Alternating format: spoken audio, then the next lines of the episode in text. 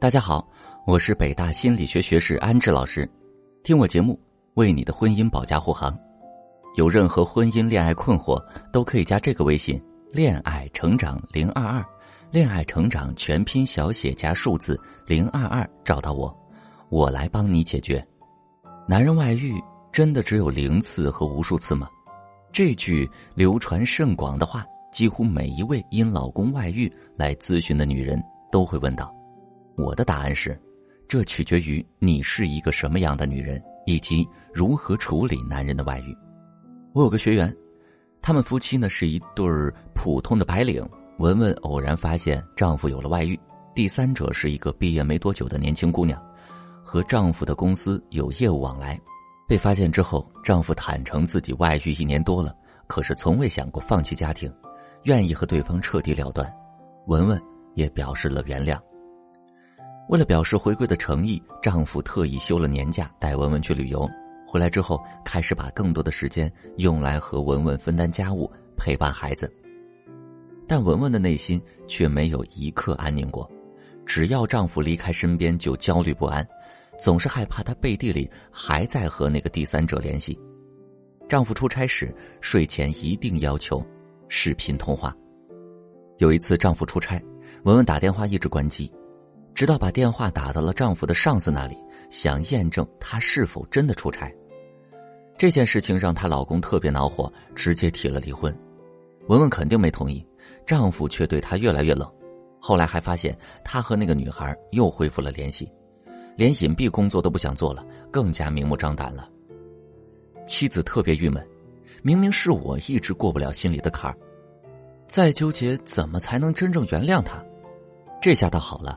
换成他要不要原谅我，而且还再次外遇了，这样的案例在咨询当中从不鲜见。二次背叛也是那些原谅丈夫外遇的女人最怕的事情。男人外遇，并非绝对不可原谅，重要的是你要让他不敢、不能、不想再次外遇。今天就从三个方面来跟大家讲讲，怎么去让变得明目张胆的老公主动回头。第一。重新审视自己的婚姻，找对婚外情的根源。我做了这么多年的情感咨询，发现公开撕逼是老公外遇后挽回成功率最低的。有些女性得知老公外遇，心中翻江倒海、暴风骤雨，于是跑到老公的公司进行各种打击报复行为，或者把这件事告知所有的亲朋好友，要让老公在道德层面无立足之地。虽然他们的情绪一时得到了发泄。但是，当他们冷静下来，想要修复感情的时候，才发现老公对自己起码的愧疚感都没有了，只剩下深深的厌恶。这些做法恶化了夫妻关系，更加大了修复感情的难度。面对婚外情，如果你想要修复感情，先要去发掘婚外情的根源，你们的矛盾冲突在哪？扒开老公的浅表需求，比如外貌、身材、钱财等，深入到两人的情感模式及互动中。挖掘彼此深层的情感需求。如果我们看不到婚外情背后的婚姻问题，两人的感情就很难真正的复合。像是文文的情况，我们发现她在婚姻中很强势，不懂得释放女性魅力，婆媳关系、亲子关系也没有处理好，在后期就把重点放在了自己的短板上，去刷新老公对自己的固有认知。第二，树立积极正面的情绪。打造更自信的自己。很多女性在得知婚姻遭遇背叛后，都会采取一些极端的措施，比如打闹、哭骂、歇斯底里的让对方发誓等。但其实这些并不能从根本上解决问题，而且这是他的错误。你干嘛要惩罚自己呢？向文文刚开始做挽回的释放，满满的负能量，说不了几句话，就因为内心的煎熬嚎啕大哭。这个时候，我们帮他从这几个方向和维度去调整情绪，从而更好的去面对。一方面，身体的调整可以通过运动发泄、睡眠发泄、美食、娱乐活动的注意力转移，让身体满满接纳自己的负面情绪。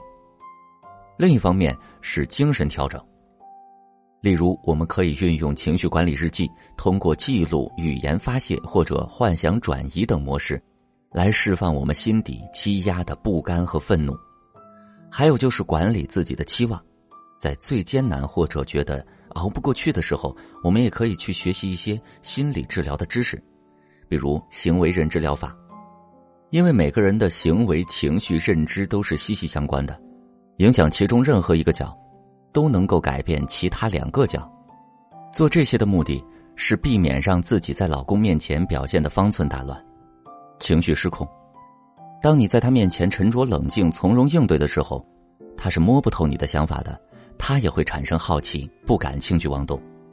最后，打好婚姻保卫战，一定要增加自身的价值。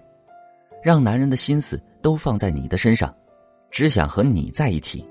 这样的女人往往并不关心身边的那个男人喜欢什么，她们只愿意成为自己想要成为的女人，始终在成长，有着丰盈的灵魂、独立思考的能力，把自己活成一束光，让别人都想靠过来取暖。和这样的女人在一起，男人会觉得很轻松，他不害怕你的索取，反而是想要靠近你温暖阳光的磁场。